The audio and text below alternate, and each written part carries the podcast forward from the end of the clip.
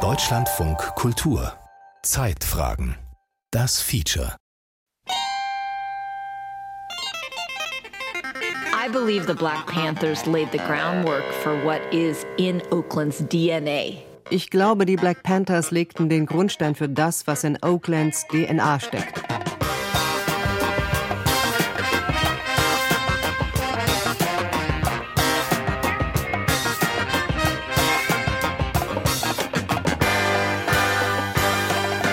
Vom Staatsfeind Nummer 1 zum Kulturerbe.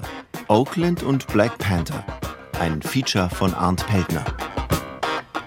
Libby Scharf war von 2014 bis 2022 Bürgermeisterin von Oakland, einer 430.000 Einwohnerstadt auf der östlichen Seite der San Francisco Bay. Scharf wuchs hier in den 70er und 80er Jahren in einem eher weißen Mittelklasseviertel auf. Von den Black Panthers, vielleicht dem berühmtesten, was Oakland hervorgebracht hat, hörte sie relativ spät. But I got to be friends with a, a classmate of mine named Ronnie Newton. Ich freundete mich in der Highschool mit einem Schulkameraden an, der hieß Ronnie Newton. Irgendwann hörte ich von Huey Newton, der eine Organisation mit dem Namen Black Panthers anführte, die für Black Power und Black Liberation standen und eben auch, dass Ronnie sein Sohn war. Ich dachte, dass das was Positives sei, aber als mein Vater davon hörte, dass Huey Newtons Sohn bei uns zu Hause war und mit seiner Tochter verkehrte, war die Reaktion eine ganz andere. Meine Eltern hatten Angst und meinten, die Black Panthers wollten Weiße umbringen. Uh, they told me that the Black Panthers wanted to kill white people. Das entsprach dem Bild, das offizielle Stellen von der Black Panther Party for Self-Defense zeichneten. FBI-Direktor J. Edgar Hoover ging so weit, die Panthers als Staatsfeind Nummer eins zu bezeichnen. They are the greatest threat to the internal security of this country. Sie sind die größte Bedrohung für die innere Sicherheit dieses Landes. Wir sagen es den schwarzen Jugendlichen ganz deutlich. Wenn sie Revolutionäre sein wollen, dann werden sie tote Revolutionäre sein. They will be dead revolutionaries. Hoover und viele Weiße in den späten 60er Jahren sahen die Black Panther Party nicht als Teil der friedlichen afroamerikanischen Bürgerrechtsbewegung, sondern sie fürchteten die militant auftretende und sich offen als sozialistisch bezeichnende Gruppe als große Gefahr für die innere Sicherheit der USA. Das überrascht nicht. Bei den Panthers ging es nicht um zivilen Ungehorsam und um Appelle an die Regierung, doch bitte was gegen den Rassismus zu tun. Sie sahen sich als bewaffnete Selbstverteidigungsorganisation gegen einen, wie sie es betonten, bewaffneten faschistischen Polizeistaat, der Schwarze und, heute würde man sagen, Persons of Color in innerstädtischen Ghettos gefangen hielt. Die Black Panthers hatten zu ihren besten Zeiten rund 5000 Mitglieder. Doch, und das beunruhigte den FBI-Direktor, sie verbündeten sich mit anderen radikalen politischen Gruppen in den USA. Etwa den Young Lords, eine Gruppe politisch organisierter Puerto Ricaner, die aus einer Chicagoer Straßengang hervorgegangen war, den Brown Berets, die aus der Chicano-Bewegung der späten 60er Jahre stammten, oder den Young Patriots, einer vor allem aus weißen, verarmten Arbeitsmigranten bestehenden Gruppe, deren Symbol die Konföderiertenflagge der Südstaaten war. Zusammen mit radikalen indigenen Aktivistinnen und Aktivisten formten diese Gruppen die Regenbogenkoalition, eine multiethnische und multikulturelle Dachorganisation. Yes,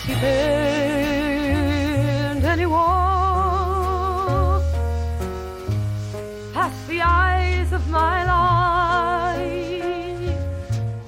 Während des Zweiten Weltkriegs waren Zehntausende Afroamerikaner aus den amerikanischen Südstaaten nach Oakland und in die umliegenden Städte gezogen, um in der boomenden Kriegsindustrie an der amerikanischen Westküste zu arbeiten. Die San Francisco Bay war in jenen Jahren ein wichtiger Standort der US Navy. Diese sogenannte Second Great Migration hatte die einst weißen Städte in der San Francisco Bay Area grundlegend verändert. Einerseits. Andererseits wurden die meisten Kommunen in der San Francisco Bay Area, darunter auch Oakland, nach wie vor von weißen republikanischen Bürgermeistern regiert, wie überall im Land. 1968 waren von 500.000 gewählten Offiziellen in den USA gerade mal 50 Afroamerikaner. This is Chicago, the Windy City, gem of the Midwest and probably the most racially segregated of the major cities in the United States. Redlining, das Ziehen von imaginären Grenzlinien zwischen schwarzen und weißen Vierteln, war in den 50er und 60er Jahren in den ganzen USA gängige und offen vollzogene Praxis.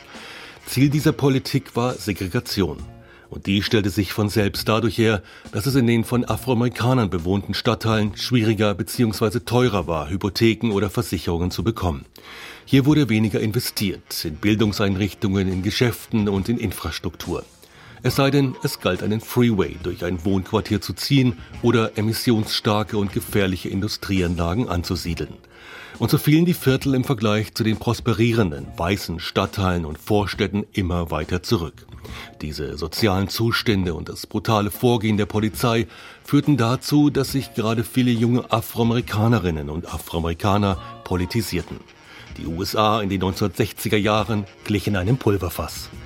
Im Oktober 1966 gründeten die beiden Studenten Huey P. Newton und Bobby Seale beeinflusst und beeindruckt von Malcolm X die Black Panther Party for Self-Defense. The police the same way. They put their club upside your head and then turn around and accuse you of attacking them. Every case of police brutality against a Negro follows the same pattern. Emery Douglas war früh dabei und machte sich einen Namen als Grafiker der innovativen und revolutionären Illustrationen für die wöchentliche Parteizeitung. Das führte dazu, dass ihn die Partei zum Kulturminister ernannte. Douglas erinnert sich an die Anfangsjahre. It was like today, Damals wie heute gab es viele Polizeimorde, die immer gerechtfertigt wurden. Die jungen Leute versuchten einen Weg zu finden, wie sie mit all dem umgehen sollten. Es gab in dieser Zeit über 300 Aufstände in den Vereinigten Staaten, ein hohes Maß an Frustration, dazu war die starke Antikriegsbewegung am Laufen. Als Antwort auf die Polizeigewalt in den schwarzen Vierteln fingen Newton, Seal und ein paar andere Mitstreiter an, die Polizei zu überwachen. Sie patrouillierten durch die Straßen und guckten, wo Beamte gerade Afroamerikaner kontrollierten. Wurden sie fündig, kamen sie dazu und gaben den Kontrollierten eine Ad-hoc-Rechtsberatung, denn was die Pigs, wie sie die Polizei nannten, durften und was nicht, war vielen unbekannt. And folks who knew me in the uh, Leute, die mich aus der schwarzen Kunstbewegung kannten, organisierten eine Veranstaltung mit der Witwe von Malcolm X in der Bay Area. Und sie baten mich da mitzumachen. Ich sollte ein Plakatporträt von Malcolm für die Ankündigung malen. Dabei lernte ich auch ein paar junge Leute kennen, die die Sicherheit für die Veranstaltung übernehmen wollten. Da waren Huey Newton und Bobby Seale und ein paar weitere Panther-Kader. Das war mein Anfang mit der Black Panther Party im Januar, Februar 1967, also etwa dreieinhalb Monate nachdem die Organisation gegründet wurde. Auch Stephen Shames stieß schon früh dazu und das, obwohl er als Weißer nie ein offizielles Mitglied der Partei wurde. Er begleitete die Bewegung mit seiner Kamera, schoss viele der ikonischen Fotos. Ich habe auf allen Veranstaltungen Fotos gemacht, auch davon, was auf dem Campus passierte. Die Polizei kam und verhaftete Leute und ich dokumentierte das alles. Ich weiß nicht mehr genau wann, aber eines Tages ging ich einfach zum Büro der Panthers, damals auf der Shattuck Avenue in Berkeley. Da waren sie noch eine kleine Gruppe, vielleicht so 20 bis 50 Leute. Also 67 waren sie noch keine nationale Organisation. Und ich tauchte da auf, zeigte ihnen meine Fotos und Bobby Seale fand sie klasse. Er meinte, ich sei ein guter Fotograf, was ich, um ganz ehrlich zu sein, damals nicht war. Ich lernte noch. Aber er sah Potenzial in mir und sagte, er würde sie gerne in der Panther-Zeitung veröffentlichen. Von da an nahmen die Panthers mich mit. Ich konnte in all die Wohnungen der Leute mit rein. Behind the racial upheavals in northern cities is the story of Negroes trapped in urban ghettos. In Oakland, more than one third of the residents are Negro. Huey P. Newton und Bobby Seale bewaffneten sich und ihre Mitstreiter. Sie sahen sich als Teil eines internationalen Kampfes gegen den amerikanischen Imperialismus. Dabei verglichen die beiden Gründer der Black Panther Party die schwarzen Nachbarschaften mit Kolonien der Vereinigten Staaten und bezeichneten die Polizeieinheiten, die in den Black Communities patrouillierten, als Besatzerarmee. My name is uh, Billy X. Jennings. Uh, in the Black Panther Party, I was called Billy X. Ich wurde Mitglied in der Black Panther Party, als es eine gute Möglichkeit war, den Leuten zu helfen. Mir fielen sie auf, als sie 1967 mit Waffen nach Sacramento kamen, um gegen diese Änderung des Waffengesetzes zu protestieren. I'd like to make a statement now with this respect. Statement of the Black Panther Party for self-defense on the Mulford Act now pending before the California legislature. And that's when I first noticed who they were. And it wasn't until I graduated from high school and moved to Oakland. Das war das erste Mal, dass ich etwas von ihnen mitbekam. Als ich nach meinem Schulabschluss 1968 nach Oakland zog, war einer meiner Nachbarn einer der wichtigen Leute bei der Zeitung der Black Panther Party. Eines Abends hatte er ein Treffen in seinem Haus und lud mich dazu ein. Ich las da zum ersten Mal das Zehn-Punkte-Programm und da stand auch, dass alle schwarzen Männer vom Militärdienst ausgenommen werden sollen. Damals war ich 17 und alle, die gerade aus der Schule kamen, waren ganz oben auf der Liste für die Einziehung. The stated purpose of the demonstration was to again stop the draft. But as it turned out, the result was an unsuccessful effort to outsmart police. The military draft, they would draft you off the streets and send you to Vietnam. And die verpflichteten dich von der Straße weg und schickten dich nach Vietnam. In meiner Highschool gab es einige, die Football spielten, schon etwas älter waren, verpflichtet wurden und im Rollstuhl zurückkamen. Die sagten uns, geht nicht. Ich habe also meinen Schulabschluss gemacht, genau mit dem Gedanken im Kopf. Und dann stieß ich auf das Zehn-Punkte-Programm der Black Panthers. Das brachte mich dazu, Mitglied zu werden.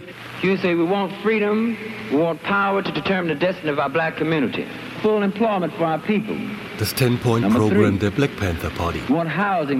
Hier vorgetragen von Gründer Bobby Seale im Jahr 1968 im Oakland Civic Auditorium, fasste das Programm der Gruppe zusammen. Eine Agenda, die Forderungen der Bürgerrechtsbewegung und radikale Umverteilungsvorstellungen zusammenbrachte.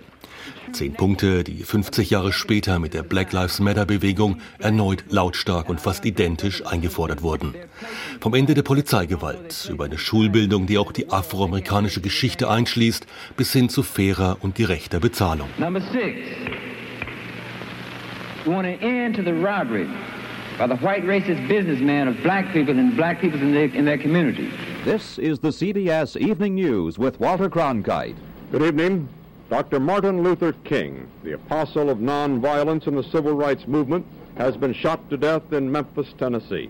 The Panthers were a small local a group Die Panthers waren eine kleine, lokale Gruppe.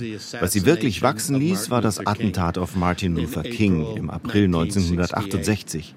Als das geschah, wurden sie sehr schnell zu einer nationalen Organisation. Afroamerikaner überall im Land wollten Mitglied bei den Panthers werden. Das war, glaube ich, wie ein Weckruf. Wenn Martin Luther King, der einer der friedvollsten, rücksichtsvollsten und intelligentesten Menschen war, wenn er es nicht schafft, uns unsere Rechte zu bringen, wenn er einfach niedergeschossen wird wie ein Straßenhund, dann müssen wir wohl die Panthers unterstützen. Vielleicht müssen wir da einen eher militärischen Ansatz wählen join the Panthers. Maybe we need to take a slightly more militant approach. Nach dem Mord an Martin Luther King kam es überall in den USA zu Unruhen. In Oakland lieferten sich Mitglieder der BPP einen Schusswechsel mit der Polizei, in dessen Folge der 17-jährige Bobby Hutton starb. On April 6th, uh, members of the Black Panther Party were ambushed by the Oakland Pigs. And when little body was killed, er hatte sich ergeben und war bis auf die Unterhose nackt und mit erhobenen Händen aus einem Haus getreten, in dem er sich mit anderen verschanzt hatte. Er wurde von zwölf Polizeikugeln getroffen. Bobby Hutton wurde zu einer Art Märtyrer der Panthers. Heute erinnert ein kleiner Park in West Oakland an den 17-Jährigen.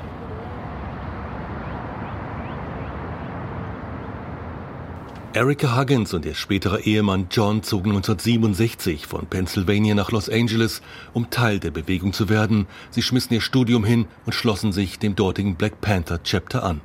John Huggins wurde schnell zur Führungsperson der Black Panthers in LA. Wie der Großteil der Mitglieder waren auch sie junge Erwachsene, die nicht länger dem offenen Rassismus und der Gewalt gegen Afroamerikaner in jenen aufgeheizten Zeiten zusehen wollten. Sie vernetzten die Menschen in ihren Vierteln und boten Hilfen wie Frühstücksprogramme für Kinder und Einkäufe für Senioren an. Doch schon in diesen ersten Jahren waren die Black Panthers in Oakland und in anderen Städten, in denen die Bewegung Fuß fassen konnte, auf dem Radar des FBI. Sie haben uns tagtäglich verfolgt, unsere Telefone abgehört, uns schikaniert. Klar, wir wussten das und hatten durchaus Angst, denn uns war klar, wie schlimm das werden konnte. Junge, schwarze Menschen, die Nein sagten, so geht es nicht weiter. Aber die Community unterstützte uns. Deshalb machten wir auch weiter, denn wir waren ein Teil von ihr. Sie konnten uns ja nicht alle umbringen. In Los Angeles verbreitete die Bundespolizei gezielt Falschmeldungen unter den Panthers und einer konkurrierenden nationalistischen Gruppe Afroamerikaner, der US Organization.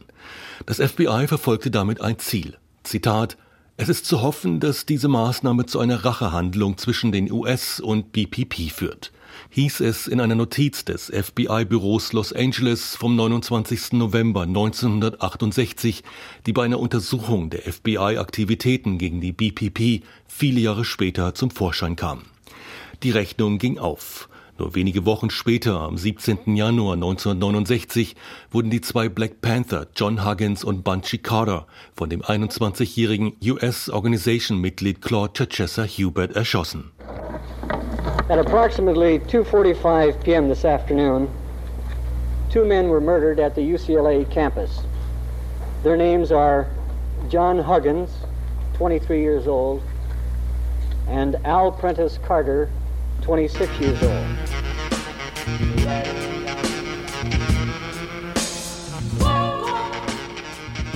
Erica Huggins zog es nach den tödlichen Schüssen auf ihren Mann nach Oakland. Sie wurde zu einer Führungsperson der Bewegung und baute eine eigene Schule der Black Panthers auf, die auch von staatlichen Behörden anerkannt wurde. Die zumeist jungen, fast noch jugendlichen Mitglieder der Black Panther Party waren fest in den schwarzen Nachbarschaften von West und East Oakland verwurzelt. Die Black Panthers suchten das Gespräch mit den Bewohnern in den Nachbarschaften, wollten wissen, wo was fehlt. Die Gruppe organisierte Seniorenhilfen, Nachbarschaftskliniken, Frühstücksprogramme für Schulkinder, patrouillierte die Straßen, um ein Gefühl von Sicherheit zu bieten. Halb hier und dort. Ein 24-7-Job und das alles unter dem wachsamen Auge der lokalen Behörden und der Bundespolizei.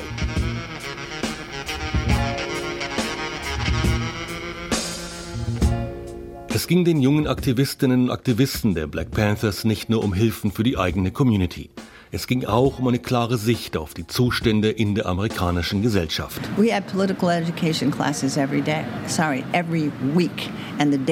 hatten einmal in der Woche politische Bildung. Und überall, wo es Gruppen der Partei gab, gab es auch diese Klassen. Wir lernten von all den Philosophen. Nichts hingegen über die Präsidenten der Vereinigten Staaten, denn wir wussten, dass das Präsidentenamt kaputt und verrottet war. Es ging da nicht um die Präsidenten selbst, es ging um die Struktur des Systems, das sich sich nicht ändern würde. We knew enough about structure to know none of these things will change. Die Panthers waren davon überzeugt, dass das weiße Establishment nicht nur gegen Afroamerikaner gerichtet war, sondern auch gegen andere Minderheiten und ärmere weiße Schichten.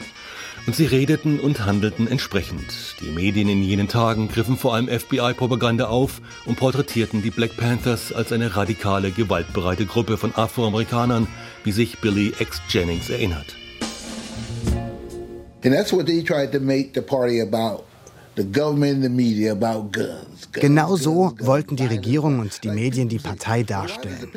Waffen, Waffen, Waffen, Gewalt und immer die Frage, warum die Panthers auf Gewalt setzen. Ich habe immer geantwortet, warum glaubt ihr, dass wir gewaltsam sind? Na, weil ihr Waffen habt. Und ich darauf, die Polizei hat Waffen. Sind die deshalb auch gewaltbereit? Damals sagte ich auch, wir haben die Waffen zur Selbstverteidigung. Oder hat schon mal jemand gehört, dass die Panthers eine Polizeistation angegriffen haben? Das gibt es nicht. Aber die Polizei hat die Büros der Panthers angegriffen, Leute im Schlaf erschossen, wie Fred Hampton.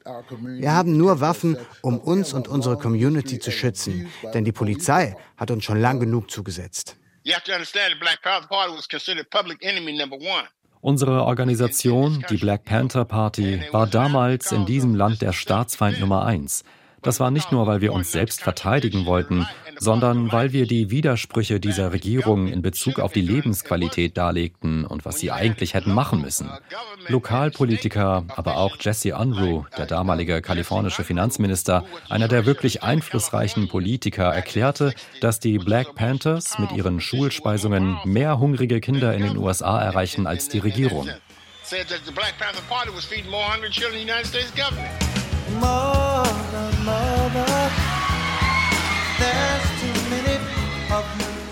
Marvin Gaye 1974 live in Oakland. Wie viele andere Musiker seiner Zeit gab er ein Benefizkonzert für die Black Panthers und unterstützte so die zahlreichen Projekte der Organisation, allen voran das Frühstücksprogramm für Schulkinder. Die Black Panthers wurden schon früh von prominenten und vermögenden Amerikanern unterstützt, mit Geld und Gütern.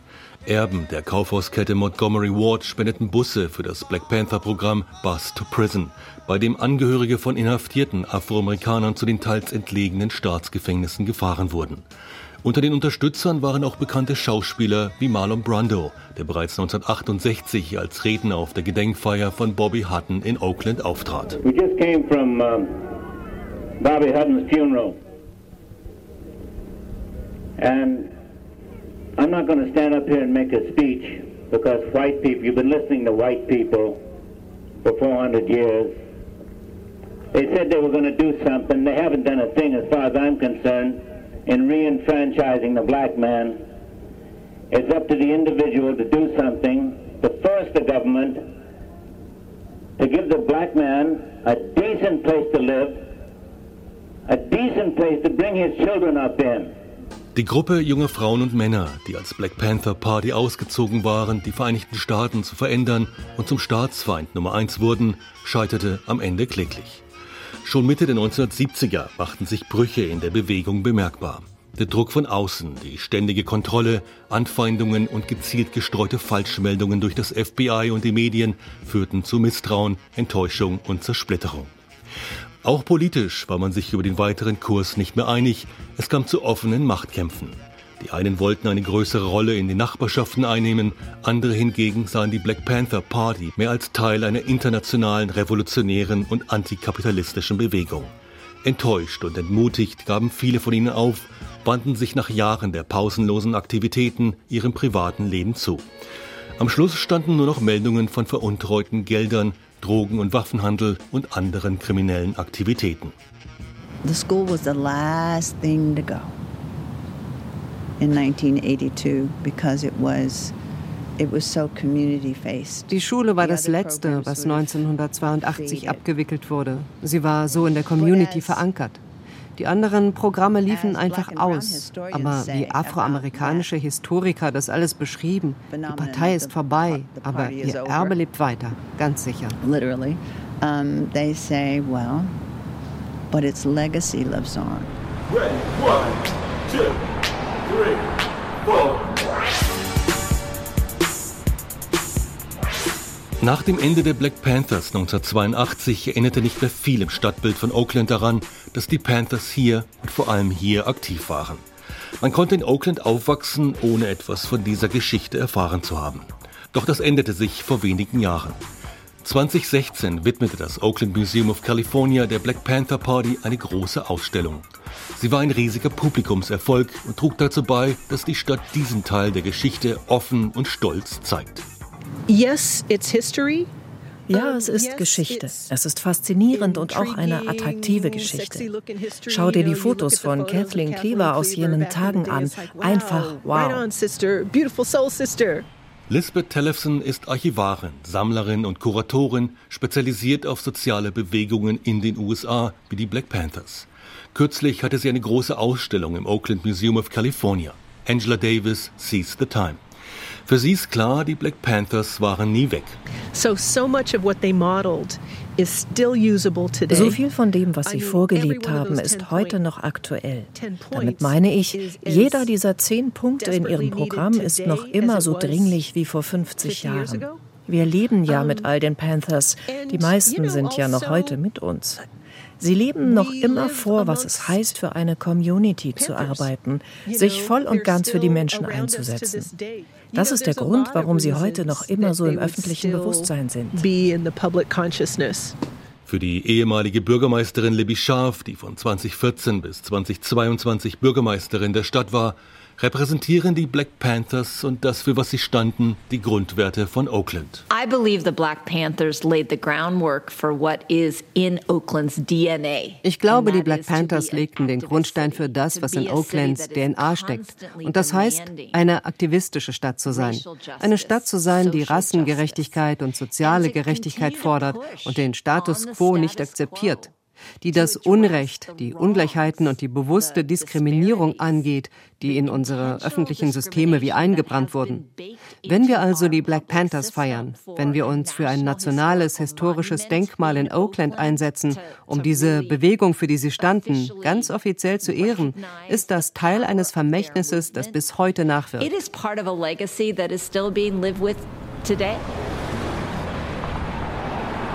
Wenn man heute durch Oakland fährt, wird dieses Kapitel der Stadtgeschichte sichtbar. Die Räume der UP Newton Stiftung sind auf dem Broadway in Downtown in einem Gebäude der Stadt zu finden. Oakland gilt mit seinen Hunderten von gewaltigen Murals, riesigen Wandbildern, als die wohl größte Open-Air-Galerie westlich des Mississippi. Und in unzähligen dieser Kunstwerke geht es um die Black Panthers, um ihr Erbe, um den Brückenschlag zu Black Lives Matter.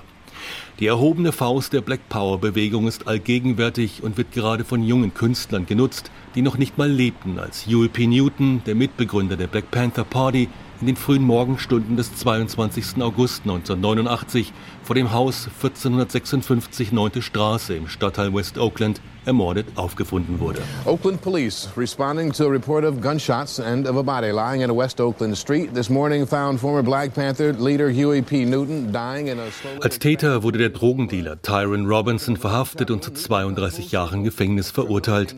Er war mit der Straßengang Black Guerrilla Family verbunden. Jill Christina West ist 57 Jahre alt, Afroamerikanerin, geboren und aufgewachsen in Chicago. Seit 1986 lebt sie in Oakland. Als sie im Jahr 2000 das halb verfallene Hausecke Center Street und 9. Straße kaufte, wusste sie nicht, dass genau hier gegenüber der einstige Gründer der Panthers verstorben war. Als sie schließlich davon erfuhr, sah sie es als ein Zeichen an, sich mehr im Stadtteil zu engagieren und ihr Haus auch zu einem Zentrum der Begegnung auszubauen. Und das wollte sie weiterhin sichtbar machen. The idea for the mural and the museum all started in 2020 during the rebellions and during the shutdown. Die Idee für das Wandbild und das Museum entstand 2020 während der Proteste nach dem Mord an George Floyd und während des Corona-Shutdowns. Im Juni 2020 war es eine sehr schwierige Zeit, als schwarze Person in Amerika zu leben und das wurde auch so von allen empfunden. Es fühlte sich so an, dass die Welt einfach alles aus uns heraussaugte. Nichts schien sich zu ändern. Es gab da keine Hoffnung. It was never going to change and there was no hope. Die Aktivistin machte das nicht einfach für sich und alleine. Sie sprach mit ihren Nachbarn, die begeistert auf die Pläne eines Murals, eines riesigen Wandbilds reagierten. Sie organisierte Straßenfeste, bot Musik und Tanz und kostenloses Essen an, lud ihre Nachbarn ein, mit ihr eine Community zu bilden. Und sie kontaktierte einige der Black Panthers, die noch in Oakland lebten, darunter Erica Huggins, ehemaliges Führungsmitglied der Panthers. When I texted her and said, this is what I'm thinking about doing, ich schrieb ihr eine SMS und erklärte, was ich vorhabe und dass ich dafür gerne ihren Segen und auch ihren Rat hätte. Erika antwortete fast umgehend. und während dieses Gesprächs erfuhr ich, dass die Panthers zu fast 70 Prozent aus Frauen bestanden. Ich hatte das nicht einmal gewusst, aber mir war gleich klar, ich wollte ihre Geschichte hervorheben, weil die Frauen in der Partei zu lange übersehen worden waren. Also fragte ich Erika, was sie davon davon hält. Und sie hat zugestimmt. Heute ist das Haus gleich gegenüber dem Ort, an dem der Black Panther Party Gründer Huey P. Newton umgebracht wurde, schon weithin sichtbar. Es ist himmelblau gestrichen und auf seiner langen Seite sind übergroß einige der Frauen im Bild und nahezu alle der Comrade Sisters mit Namen verewigt. Jill Christine West schaffte es sogar, diesen Teil der neunten Straße ganz offiziell zum Huey P. Newton Way umbenennen zu lassen. Es geht ihr und den vielen anderen, die sich ganz neu zu den Black Panthers bekennen, nicht darum, ein unkritisches Denkmal zu setzen. Ganz im Gegenteil. You know, the Black Panther Party was flawed, of course. Huey P. Newton was flawed. Natürlich war Huey P. Newton fehlerhaft, klar. Aber die Black Panthers veränderten auch die Welt. Und Huey Newton hat mit dieser Mission begonnen. Und er ist der Grund, warum es sie überhaupt gab. Und sein ganzes Leben verschwindet ja nicht einfach, weil er umgebracht wurde oder weil er Drogen nahm. Dieses Erbe ist wichtig. Wir leben damit. Und die Welt muss von diesem Nachlass erfahren. And the world needs to know about that legacy. Vom Staatsfeind Nummer 1 zum Kulturerbe. Oakland und Black Panther. Das war ein Feature von Arndt Peltner. Es sprachen der Autor Barbara Becker, Rosario Bona, Thorsten Föste, Christiane Gut, Milat Kupay und Heino Rindler. Ton Jan Fraune, Regie Frank Meerfort. Redaktion Martin Hartwig.